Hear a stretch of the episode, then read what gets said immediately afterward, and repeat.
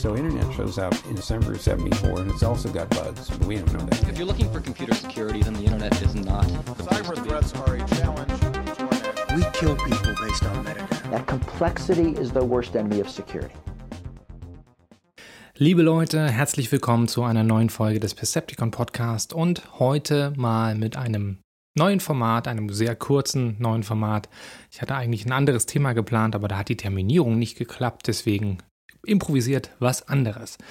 Und zwar, ich kriege, wenn ich einen Vortrag halte oder mit Leuten spreche oder wie auch immer, immer mal die Frage, was sind eigentlich die wichtigsten IT-Sicherheitsmaßnahmen, die man als Privatperson so machen sollte? Das ist eigentlich eine sehr gute Frage und daher bringe ich euch heute mal die Top 10 meiner Cyberhygiene oder IT-Sicherheitsmaßnahmen, die ihr befolgen solltet. Cyberhygiene meint nichts anderes als Verhaltensweisen, die dafür sorgen, dass ihr euch nicht mit Schadsoftware infiziert. Das ist so wie mit dem Händewaschen ja, oder in die Armbeuge niesen, nur halt quasi gegen Computerviren, wenn ihr so wollt. Noch ein kleines Kaviat, das ist für euch als privaten Menschen gedacht ja, und gilt auch nur für euch, wenn ihr nicht irgendwie besonders gefährdete Personen seid. Ja, also wenn ihr in einer NGO arbeitet oder eine Journalistin in einem autoritären Regime seid, dann braucht ihr vermutlich etwas mehr als das, was hier jetzt auf dieser Liste kommt. Und es gilt natürlich auch nur für euch privat, ne? denn IT-Sicherheit im Unternehmen oder einer Organisation unterliegt nochmal eigenen Anforderungen und Logiken und ähm, muss nochmal anders bedacht werden. Und vielleicht auch noch erwähnt, ähm, wir haben ja hier diverse Zuhörerschaft, wir haben die politische Bubble, wir haben die sozialwissenschaftliche Bubble und wir haben die Nerds und die IT-Leute. Wenn ihr zu den Letzteren gehört, wenn ihr zu den IT-Profis gehört, ähm, dann kennt ihr das hier alles schon, aber vielleicht interessiert es euch ja trotzdem. Und damit viel Spaß damit.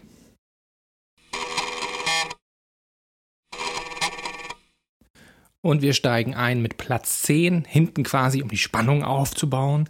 Und auf Platz 10 ist der Adblocker oder auch die No-Tracking-Features, die manche von euren Browsern vielleicht schon können.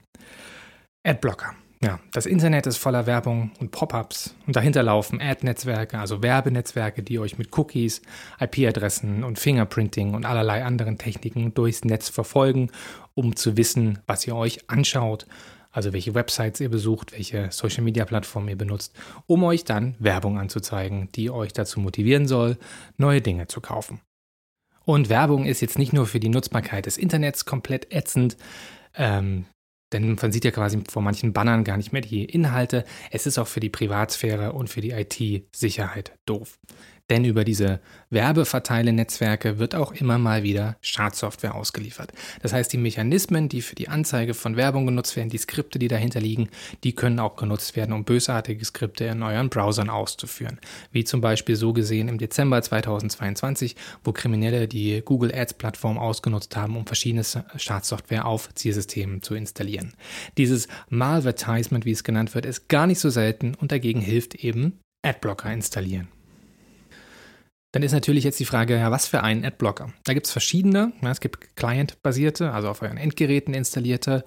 Die könnt ihr im Browser installieren, das ist wahrscheinlich das einfachste. Oder es gibt DNS-basierte, also Domain Name System-basierte, die etwas komplexer sind. Ich empfehle als Client-basierte ähm, einfach AdGuard oder AdBlock Plus, das Original AdBlock Plus, nicht die Copycats. Achtet beim Installieren immer darauf, dass ihr das aus legitimen Quellen bezieht und dass das ein legitimer Adblocker ist, denn auch über Erweiterungen für Browser wird manchmal Schadsoftware ausgeliefert und Adblocker sind da ein beliebtes äh, Vehikel für. Also falsche Adblocker, nicht die legitimen. Der Nachteil an den Client-basierten ist, dass die eben nur für den jeweiligen Browser gelten und nicht für das gesamte System oder aber auch für zum Beispiel euren Fernseher, eure Xbox, Playstation, Smartphones im Haus. Wenn ihr die alle mit einem Adblocker versehen wollt, dann sucht ihr euch eine DNS-basierte Lösung aus. Das kann man dann über äh, die Einstellung in euren Routern einstellen, dass ihr einen DNS-Server benutzt, der zum Beispiel eine Adblock-Funktion hat. Und damit kommen wir zu Nummer 9 und das ist kein Tool, sondern eine Regel und die Regel lautet, kein öffentliches WLAN-Netzwerk benutzen. Meidet öffentliche Wi-Fi-Hotspots, lasst eure Geräte damit nicht verbinden. Ich meine sowas wie Wi-Fi on Ice in der Deutschen Bahn oder Hotel-Wi-Fi-Netzwerke oder Airport-Wi-Fi am Flughafen oder in Coffeeshops oder auf Konferenzen oder überall da, wo es freie, öffentlich zugängliche WLAN-Netzwerke gibt. Warum? weil die Kommunikation in diesen WLAN-Netzwerken, wenn sie offen sind, unverschlüsselt stattfinden. Das heißt, wenn also keine Wi-Fi Protected Access, WPA 2 oder 3 Einstellungen aktiv sind, das könnt ihr daran erkennen, dass er ein Passwort braucht oder einen Login, dann ist der Datenverkehr im WLAN nicht verschlüsselt. Das heißt, andere Geräte, die auch im WLAN sind, können euren Datenverkehr mitlesen und mit einem Packet Analyzer, also mit, einer Software, die Internetpakete und Ethernet-Frames lesen kann, die Inhalte äh, mitlesen. Oder was auch gerne von Angreifern gemacht wird, ähm, ein anderes Gerät tut so, als wäre es ein freies WLAN-Netzwerk, also ein sogenannter Rogue Hotspot oder ein ähm, Evil Twin, ein Wireless Evil Twin, tut einfach so, als wäre es ein legitimes Wi-Fi-Netzwerk und ist einfach nur dazu da, um eure Zugangsdaten abzufischen. Ja, wenn ihr euch dann meinetwegen bei Google einloggen wollt, dann kriegt ihr eine falsche Google-Website vorgesetzt und gebt da eure Passwörter ein und dann werden die abgefangen. Das nennt man dann On-Path-Attack oder früher Man-in-the-Middle-Angriff. Das heißt, jemand setzt sich zwischen euren PC, euer Smartphone, präsentiert euch eine falsche Website, die fängt die Daten ab und leitet euch dann zu Google oder Facebook oder Instagram oder was auch immer weiter, hat aber den Datenverkehr vorher abgefangen. Und diese On-Path-Angriffe finden eben in unverschlüsselten WLANs gerne mal statt. Nun ist es so, dass man manchmal doch ein WLAN benutzen muss und der Workaround ist in diesem Fall einen VPN-Client, ein Virtual Private Network, zu benutzen, mit dem ihr den Datenverkehr, der von eurem Handy oder Computer ausgeht, verschlüsselt, sodass die Datenpakete zwar äh, abgefangen werden können, aber dann immerhin nicht mehr lesbar sind. Jetzt ist dann immer gleich die Frage, ja, welcher VPN? Gibt so viele verschiedene. Ähm, ich gebe da keine definitive Empfehlung, aber, aber seid euch darüber im Klaren, dass der VPN-Provider, also der Dienst, den ihr da benutzt, äh, zu dem ihr einen verschlüsselten Tunnel aufbaut, der kann natürlich die Datenverbindung sehen, die bei ihm rauskommt und äh, theoretisch auch anschauen. Ja, also wählt vielleicht einen vertrauenswürdigen Anbieter aus der EU oder aus der Schweiz oder ihr könnt als Alternative natürlich auch den Tor-Browser benutzen ist aber auf Mobilgeräten immer etwas fummelig. Die zweite Alternative ist für Apple-Leute, ihr könnt Apple Private Relay benutzen. Das ist eine iCloud-Funktion, die man, glaube ich, bezahlen muss. Und damit habt ihr so eine ähnliche Funktionalität wie Tor. Ist nicht vollständig wie Tor, aber funktioniert so ähnlich und könnt sozusagen eure Daten, euren Datenverkehr ein bisschen mit verschlüsseln. Kommen wir zu Nummer 8. Nummer 8 ist ein sogenannter Privacy Screen und Lock. Ihr kennt das vielleicht aus dem Alltag, also zumindest wenn ihr schon mal Bahn gefahren seid oder in der Tram oder in der S-Bahn und ihr saßt neben, neben jemanden und die Person hat sein Notebook oder ihr Notebook auf und ihr konntet alles sehen, was da passiert. Alles. Das passiert so oft, gerade in der Deutschen Bahn. Und mal ehrlich, wer guckt denn da nicht hin? Ja, wir sind, Menschen sind darauf gepolt, auf bunte, leuchtende Dinge zu gucken und man schaut da automatisch hin, wenn da irgendwo ein Bildschirm ist. Könnt ihr ja mal bei euch beobachten. Und dagegen, ja, gegen dieses Shoulder Surfing, wie es auch heißt, helfen Privacy Screens. Privacy Screens sind nichts weiter als ein äh, polarisierter Filter, also eine Art Folie, die man auf den Bildschirm klebt oder steckt mit einer Steckverbindung. Und das führt dazu, dass man nur in einem ganz bestimmten Blickwinkel, nämlich wenn man direkt vor dem Monitor sitzt, lesen kann, was auf dem Monitor ist. Ja, Gibt es auch für Smartphones, ja, da kann man nur in einem bestimmten Winkel drauf gucken. Und das verhindert, dass jemand einfach mitliest, was ihr da macht auf eurem Rechner. Das können ja auch Passwörter sein, die ihr eingibt oder wichtige Business-Tabellen und Excels und was weiß der Kuckuck, ja. Oder auch einfach nur Fotos von euren Kindern. Deswegen Privacy Screen. Der Workaround, wenn ihr keinen davon habt, ist, euren äh, Input zu checken. Also zu gucken, wo zeigt eigentlich euer Bildschirm hin. Vielleicht setzt ihr euch, wenn ihr in einem Café seid, ähm, mit dem Bildschirm zur Wand gerichtet, ja, das und nicht in den Raum rein, dass niemand hinter euch stehen kann. Also das kann man zum Beispiel auch machen. Achso, und Bonus-Feature, bitte aktiviert auch die automatische Bildschirmsperre mit Passwortabfrage, wenn ihr weggeht von eurem Gerät. Ja? Ein offenes Gerät rumstehen lassen ist ein absolutes No-Go. Auf Platz 7 kommt die Zwei-Faktor-Authentifizierung. Nutzernamen und Passwort als Login-Methode sind unsicher, das wisst ihr wahrscheinlich. Ne? Weiß ein Angreifer beides, kann er oder sie sich in eure Accounts einloggen und euch theoretisch aussperren. Passiert jeden Tag millionenfach. Deswegen braucht es einen zweiten Faktor, den der Angreifer nicht weiß oder den er nicht hat. Die einfache Erklärung für diese Authentifizierungsfaktoren, ja, es klingt immer so ein bisschen kryptisch, sind etwas, was ich weiß, ja, ein Passwort weiß ich, oder etwas, was ich habe, wie ein USB-Stick, den ich vorher einstecken muss, oder etwas, was ich bin, wie die biometrischen Informationen in meinem Fingerabdruck oder mein Gesichtsmuster äh, oder etwas, was ich mache, ja, ein Verhaltensmuster oder ein Ort, wo ich bin. Das kann auch einer solcher Faktoren sein. Im Privatalltag sind die meisten Multifaktor-Authentifizierungssysteme etwas, was ich habe oder etwas, was ich bin, plus etwas, was ich weiß. Ihr kennt das ähm, mit den Face-ID-Scans von euren Telefonen oder von euren Computern, das ist ein Zwei-Faktor. Oder wenn ihr bei der Bank eine TAN eingeben müsst, die von einem TAN-App oder von einem Generator, von so einem kleinen Kästchen generiert wird, das ist auch ein zweiter Faktor. Oder wenn ihr einen Freischaltcode per SMS oder ähm, Textmessage bekommt, um eine Transaktion zu bestätigen. Das sind alles zwei Faktoren. Und die verhindern, wenn jemand euer Passwort und euren Usernamen kennt, äh, dass eine Person damit was Schadhaftes machen kann, weil die Person in der Regel nicht den, den weiteren Faktor noch kennt. Wie macht man das jetzt praktisch? Welches System ihr nutzt, könnt ihr euch aussuchen, aber ich bevorzuge die Software-Variante, also per Authenticator App. Es gibt in den ganzen App Stores Microsoft Authenticator oder Google Authenticator Apps oder andere, die generieren euch zufällig randomisierte Codes, die, die alle 90 Sekunden oder 60 Sekunden wechseln, die ihr beim Login zusätzlich zum Passwort mit eingeben müsst. Und eigentlich unterstützen das heutzutage alle großen äh, Internetdienstanbieter, Google, Amazon, Microsoft, Apple, hat auch eine eigene Lösung am Start, wo euch ein Code angezeigt wird auf euren Apple-Devices. Ähm, also ist im Prinzip egal. Software oder mit einem Hardware-Kästchen gibt es auch oder mit einem YubiKey könnt ihr euch aussuchen, muss man aber immer mitnehmen, finde ich nicht so gut. Was ihr aber nicht machen solltet, ist die Variante per SMS. Ja, also man kann sich so einen Code auch per SMS schicken. Das Problem ist, SMS ist ziemlich unsicher und kann man mit ein bisschen Social Engineering kann man eure Mobilfunknummern übernehmen. Deswegen lieber nicht die SMS-Variante machen. So, welche Dienste solltet ihr jetzt damit schützen? Das bei allen Diensten, die ihr zu benutzt, zu aktivieren, ist sicherlich löblich und auch empfohlen, ist aber ein sehr langwieriger Prozess.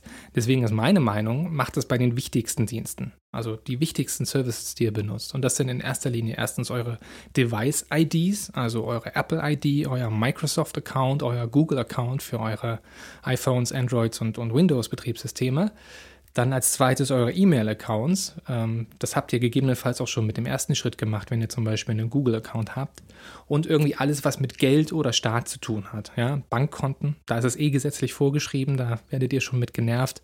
Krankenkassen, äh, Steuern, Bürgerämter, wenn die schon digital sind. Wir leben ja immerhin in Deutschland und nicht, keine Ahnung, Frankreich oder so. Egal. Hauptsache, ihr macht es irgendwo bei den wichtigsten Diensten zuerst und dann könnt ihr ja die anderen Dienste, die nicht ganz so prioritär sind, auch damit ausstatten. Auf Platz 6 kommt die Festplattenverschlüsselung. Das gilt in erster Linie für eure mobilen Geräte, eure Smartphones, eure Notebooks, eure Tablets, schadet aber natürlich auch nicht bei Desktop-PCs. Warum? Naja, Beispiel. Ihr geht in der Bahn aufs Klo, lasst euer Notebook in der Tasche, jemand nimmt es mit und wenn es nicht verschlüsselt ist, kann man die Festplatte auslesen und auf alles zugreifen. Und auch hier nochmal, bitte lasst euer Notebook nicht unbeaufsichtigt an öffentlichen Orten stehen und schon gar nicht offen. Deswegen Festplatte verschlüsseln. Die gute Nachricht, bei Smartphones Marke Android und Apple ist das ab Werk eigentlich schon eingestellt, also schon erledigt. Bei Notebooks müsst ihr das anmachen. Die Funktion heißt BitLocker in Windows, findet ihr unter den Systemeinstellungen und Sicherheit und Time Vault, also Zeit oder Zeitkammer oder irgendwie so Zeittresor auf äh, macOS bei Apple. Äh, Linux gibt es auch ganz viele Varianten. Guckt einfach mal in den Paketmanager oder in euer Software Center.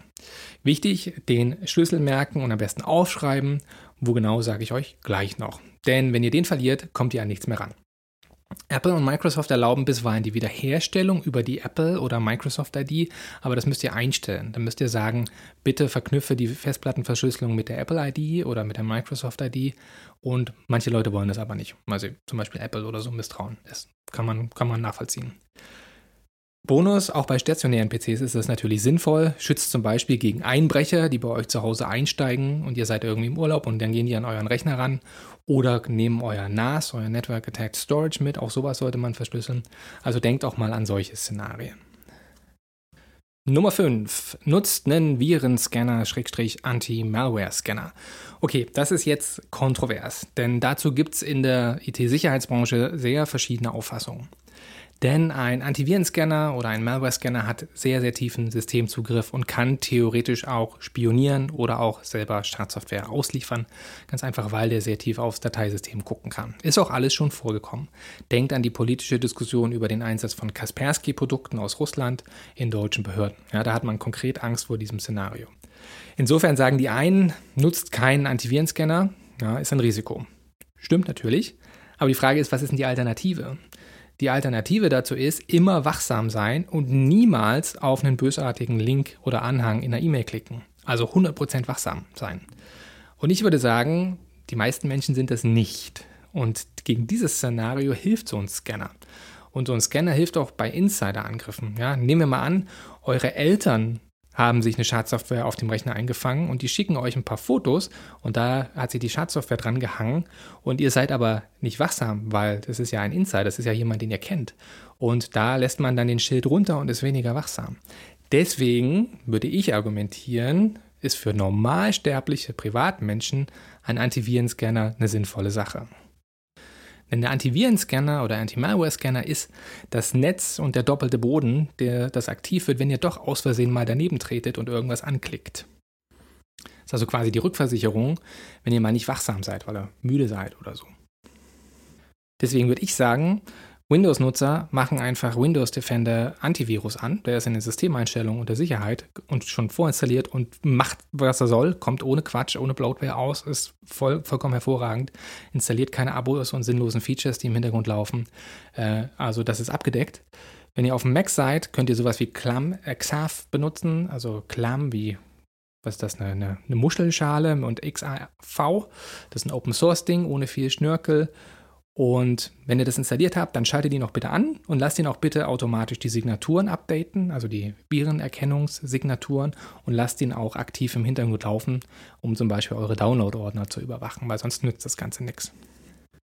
Und damit kommen wir zu Nummer 4 und das ist kein Tool, sondern ein Verhalten und ich nenne es E-Mail-Skepsis.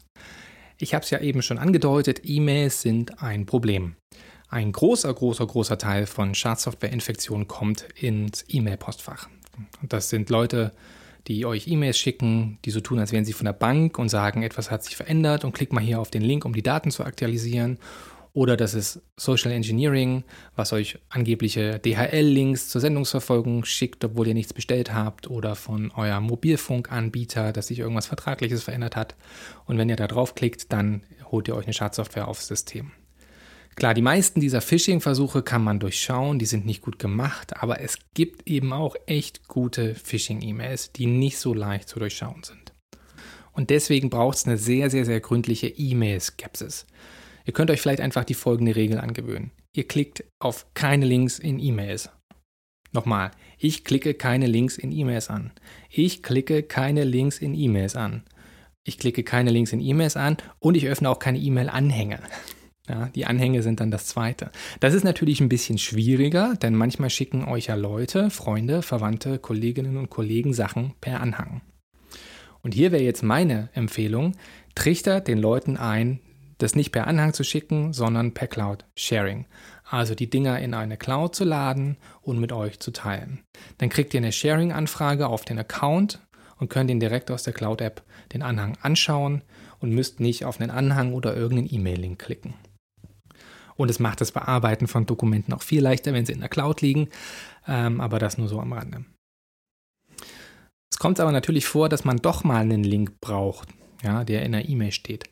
Und hier ist so die sinnvolle Verhaltensweise, einfach den Link versuchen selber zu finden. Also ihr könnt selber versuchen, meinetwegen, wenn es eine Veranstaltungseinladung ist, per Link, die Veranstaltung selber zu googeln und dann auf die Website des Veranstalters zu gehen und dort die Informationen zu finden. Ja, also immer den anderen Weg gehen, den offiziellen Weg gehen. Das gleiche bei eurer Bank. Ja, wenn, wenn ihr eine E-Mail bekommt, hier mit eurem Bankkonto ist irgendwas, dann klickt ihr nicht den Link in der E-Mail, sondern tippt die Bankadresse in eurem Browser ein und geht direkt dahin und überprüft, was damit ist. Weil meistens ist ja nichts. Was auch immer empfohlen wird, ist mit dem Mauscursor über dem Link zu hovern, also ihn drüber zu halten, weil dann springt ein kleines Pop-up auf und zeigt euch die URL.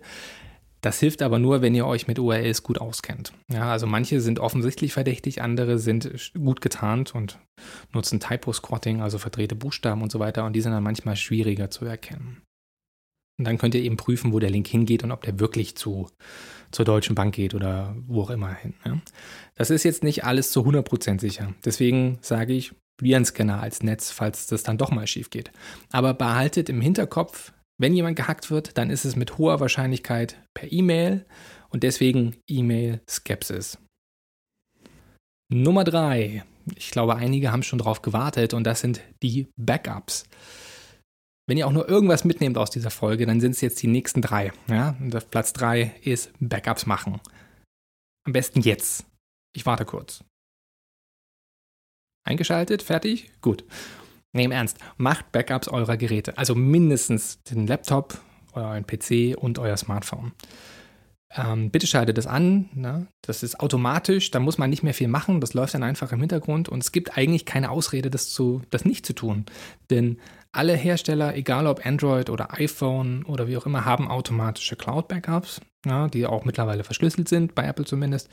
Und ihr müsst gar nichts mehr machen, außer das anstellen und äh, sicherstellen, dass dann genügend Speicher frei ist. Am PC oder am Laptop könnt ihr natürlich das auch in eine Cloud werfen, kostet aber manchmal Geld, ne, weil große Datenmengen übertragen werden. Hier ist die gute alte USB-Festplatte immer noch das Mittel der Wahl. USB-Festplatten kriegt man mittlerweile für Terabyte an Speicher für ein Apple und ein Ei, kostet nicht mehr die Welt, die Speicherpreise sind momentan ziemlich niedrig. Und unter Windows heißt das Ding Windows Backup und Wiederherstellung in den Systemeinstellungen. Beim Mac heißt das Ding Time Machine und ist wirklich, wirklich unkompliziert. Hilft wirklich super bei der Systemwiederherstellung. Oder auch wenn ihr aus Versehen eine Datei gelöscht habt, könnt ihr die auch wiederherstellen. Bei Smartphones nehmt ihr die Cloud oder wenn ihr misstrauisch seid, dann könnt ihr auch per USB-Kabel oder Lightning-Kabel lokal auf euren Computer backuppen. Pro-Tipp, steckt eine Festplatte an den USB-Port eures Heimrouters, denn die meisten von denen unterstützen Dateifreigaben und Netzwerkspeicher. Und dann könnt ihr auch über das Netzwerk backuppen. Das heißt, wenn sich euer Computer mit dem WLAN verbindet, dann findet das Backup über das WLAN statt und ihr müsst nicht mehr eine USB-Kabel anstecken. Das macht es ein bisschen bequemer. Ihr braucht Backups, weil, naja, natürlich Datenverlust. Ihr braucht ein Backup, wenn euer Notebook gestohlen wird oder in den See fällt. Oder ihr fangt euch eine Ransomware ein und euer System ist verschlüsselt und ihr kommt nicht mehr an die Daten ran. Oder ihr löscht einfach was, von dem ihr dachtet, ihr braucht es nicht mehr und dann braucht ihr es doch, ne, weil Murphy's Law. Und da helfen euch einfach die automatischen Backups, all das wiederzuholen und sorgenfrei zu leben. Und wenn ihr ganz cool sein wollt, dann macht ihr zwei Backups. Eins, was live ist und sozusagen am Router meinetwegen hängt. Und eins, was ihr nur alle x Monate mal macht und was keine aktive Verbindung hat. Also was dann irgendwo auf einer Festplatte im Schrank liegt und was ihr nur alle halbe Jahre mal aktualisiert. Das ist dann für den Fall, dass eine Ransomware auch eure Netzwerkspeicher verschlüsselt. Auf Platz 2 ist wieder ein Prinzip und das Prinzip heißt Passwortentropie. Schwieriges Wort für eine einfache Sache. Ihr braucht möglichst lange und komplexe Passwörter. Es gibt zwar immer wieder Versuche, Passwörter abzuschaffen und es wäre eigentlich auch echt an der Zeit, aber ich glaube, auf absehbare Zeit kommen wir um Passwörter einfach nicht drumherum. Und hier habe ich auch schon einen der ersten Fehler gemacht, denn eigentlich ist es viel besser, von Passphrasen zu sprechen als von Passwörtern. Denn in Wörtern zu denken ist eigentlich zu kurz und damit auch gefährlich. Warum? Naja, weil wir Menschen faul sind. Und dann nehmen wir eben kurze Wörter. Und B, nehmen wir Wörter, die oft vorkommen. Beispielsweise Fußball, Liebe und sowas kommt auf den Listen der meistgenutzten Passwörter immer wieder vor. Oder wir nehmen Passwörter, die sich leicht rausfinden lassen, zum Beispiel den Namen eures Hundes, von dem es tausend Fotos auf Instagram gibt, die ihr alle getaggt habt mit dem Namen des Hundes. Also eine Information, die man sehr schnell mit sogenannter Open Source Intelligence, also frei verfügbaren Informationen, rausfinden kann. Und die meisten Cyberangriffe richten sich gegen diese menschliche Faulheit und gegen Passwörter. Beispiel, bei einer Website passiert ein Datenleck und auf einmal stehen Millionen von E-Mail- und Passwortverbindungen, also Schlüsselpaaren, im Netz. Jetzt kommen Angreifer, nehmen diese Information, meinetwegen eure geleakte E-Mail-Adresse und euer Passwort für Dienst XY, der gerade das Datenleck hatte, und dann versuchen sie das gleiche, die gleiche Passwort-Mail-Kombination gegen andere Dienste und gucken, ob ihr vielleicht das gleiche Passwort benutzt habt. Und jetzt müsst ihr nicht denken, dass da jemand das händisch macht. Das passiert vollautomatisch mit Skripten. Da wird die Datenbank reingeschmissen. Dann wird das per Cloud Computing mit hoher Geschwindigkeit ausgeführt, automatisch gegen alle möglichen Websites. Und das passiert innerhalb von wenigen Minuten. Ja, also vollautomatisierter Passwort-Spraying-Angriff. Und wenn ihr jetzt das gleiche Passwort für mehrere Services genutzt habt, dann habt ihr ein Problem. Und deswegen braucht jeder Account, jeder Service eine einzigartige Passphrase mit hoher Entropie. Und Entropie ist nur das schicke Wort für Unordnung oder für Unvorhersehbarkeit. Je unvorhersehbarer die Passphrase, desto schwieriger ist sie zu erraten. Kurze, einfache Passwörter sind mit schnellen Computern oder in der Cloud, ja, in Rechenclustern in wenigen Sekunden zu erraten. Das dauert wirklich nur Sekunden. Lange Passwörter brauchen hunderte oder tausende von Jahren, je nach Länge und Komplexität.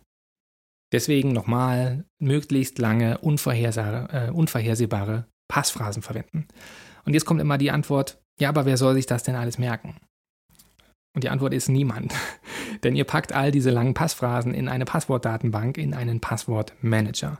Das ist eine verschlüsselte Datenbank, wo ihr Nutzernamen, Nutzerinnennamen und Passwörter für Passphrasen für alle Accounts reintut und auch zum Beispiel die Schlüssel, die ihr für die Wiederherstellung von Accounts braucht, bei der Multifaktor-Authentifizierung und so weiter. Mit diesen Passwortmanagern könnt ihr euch Passwörter automatisch generieren lassen, das heißt, ihr müsst ihr euch nicht ausdenken. Und die meisten Browser, wenn nicht sogar alle, haben entweder einen Passwortmanager schon eingebaut. Ich weiß es von Google Chrome und von Safari und von Firefox und Microsoft Edge garantiert auch. Oder es gibt Plugins für diese Passwortmanager-Datenbanken, die ihr dann da einfach reintut. Und dann füllen die sich automatisch in den Anmeldefeldern von euren Services aus. Also funktioniert ziemlich stressfrei. Dann müsst ihr euch natürlich das eine, eine Masterpasswort für diese Datenbank, für diesen Passwortmanager merken. Und ähm, das ist natürlich eigentlich machbar. Ist auf jeden Fall besser, als das gleiche Passwort immer wieder zu benutzen. Und sowohl macOS als auch Windows 10 und 11 haben Passwortmanager im Betriebssystem eingebaut und ihr solltet die nutzen. Das ist heute längst nicht mehr so kompliziert, wie es einmal war. Und ja, weil die Frage immer kommt, ja, diese Passwortdatenbank ist ein Single Point of Failure. Ja, wenn jemand das Passwort dafür bekommt, dann kommt er ja an alle Passwörter ran. Das ist so. Aber schlaue Forscher haben und Forscherinnen haben mal das Risiko ausgerechnet und kamen zu dem Schluss, das Risiko von der Nichtnutzung von Passwortmanagern ist viel größer. Also das Risiko der Account-Kompromittierung ist viel größer und wahrscheinlicher, als wenn ihr komplexe Passwörter und ein Masterpasswort für eure Passwortdatenbank benutzt. Ja, es ist einfach eine Frage von Statistik am Ende des Tages. Und wenn, ihr das ein, wenn das ein langes Passwort ist und ihr gut drauf aufpasst, dann kann da auch nichts passieren. Und damit kommen wir auf Platz 1 und ich glaube, viele werden es schon erraten haben, was jetzt kommt. Auf Platz 1 sind die Software-Updates. Yay, Trommelwirbel. Das Wichtigste, was ihr machen solltet, sind Software-Updates immer sofort einzuspielen. Denn wenn ein Cyberangriff nicht per E-Mail kommt, dann kommt er per Schwachstelle in einem System und die neuesten Updates und Sicherheitspatches, wenn ihr die installiert, die schließen diese Software-Schwachstellen und Lücken und machen eure Systeme wieder sicher. Deswegen macht es am besten immer sofort, schiebt es nicht auf. Manchmal werden äh, Sicherheitspatches veröffentlicht, die Schwachstellen beheben, die gerade aktiv ausgenutzt werden.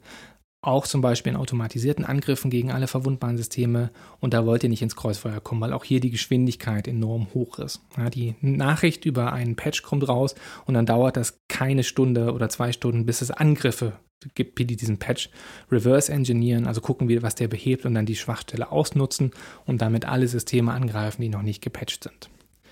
Deswegen schaltet die automatischen Updates für eure Betriebssysteme, Mobil, Desktop, Smartphones und so weiter an. Und wenn ihr App Stores benutzt, dann schaltet auch die automatischen App-Updates an. Dann müsst ihr nicht da weiter drüber nachdenken, dann passiert das automatisch. Und das ist so ein bisschen die Takeaway-Message für diesen Podcast heute.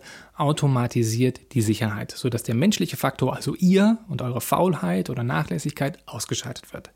Wenn Sicherheit im Hintergrund stattfindet, ohne dass ihr da aktiv irgendwas drücken müsst oder auslösen müsst, umso besser. Deswegen lasst die Betriebssystem-Updates einspielen, lasst euch vom Passwortmanager gute Passwörter generieren und automatisch in Websites und Apps ausfüllen, lasst die Backups automatisch im Hintergrund laufen, lasst die Antivirensysteme automatisch updaten und scannen, dann müsst ihr das nicht selber machen und dann vergesst ihr es auch nicht und dann ist das Risiko, dass euch was passiert, ziemlich gering. Damit sage ich vielen Dank fürs Zuhören und nicht vergessen, Backups machen, Software-Updates einspielen und Passwortmanager nutzen. Auf Wiedersehen.